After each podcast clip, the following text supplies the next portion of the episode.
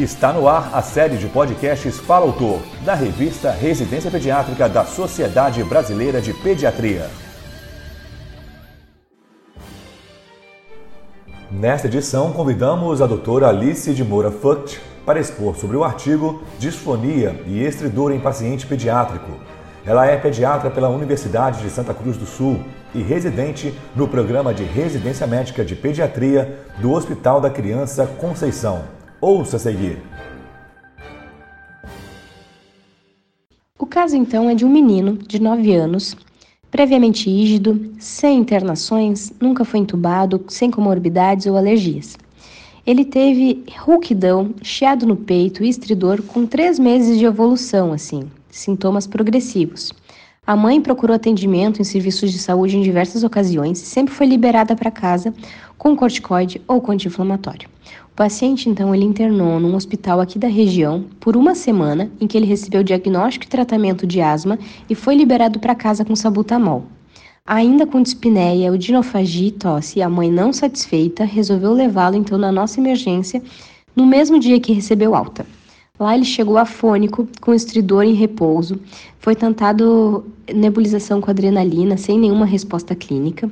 Foi solicitado então um raio-x de tórax que não tinha nenhuma alteração, né?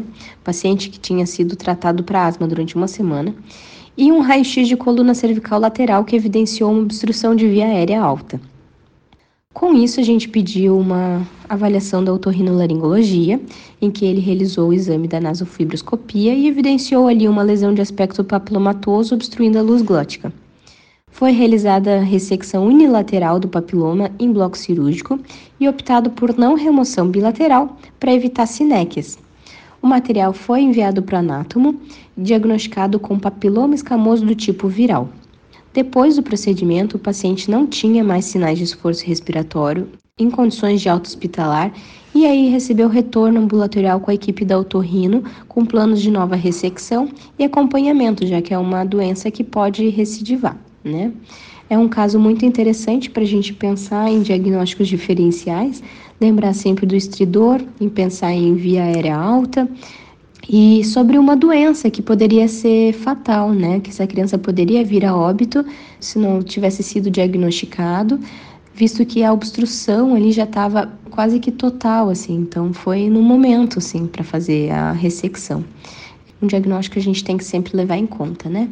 Obrigada pela atenção, um beijo.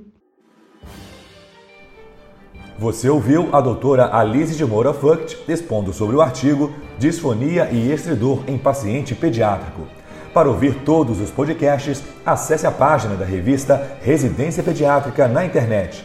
O endereço é residenciapediatrica.com.br barra mídia barra podcast. Residência Pediátrica, a revista do pediatra.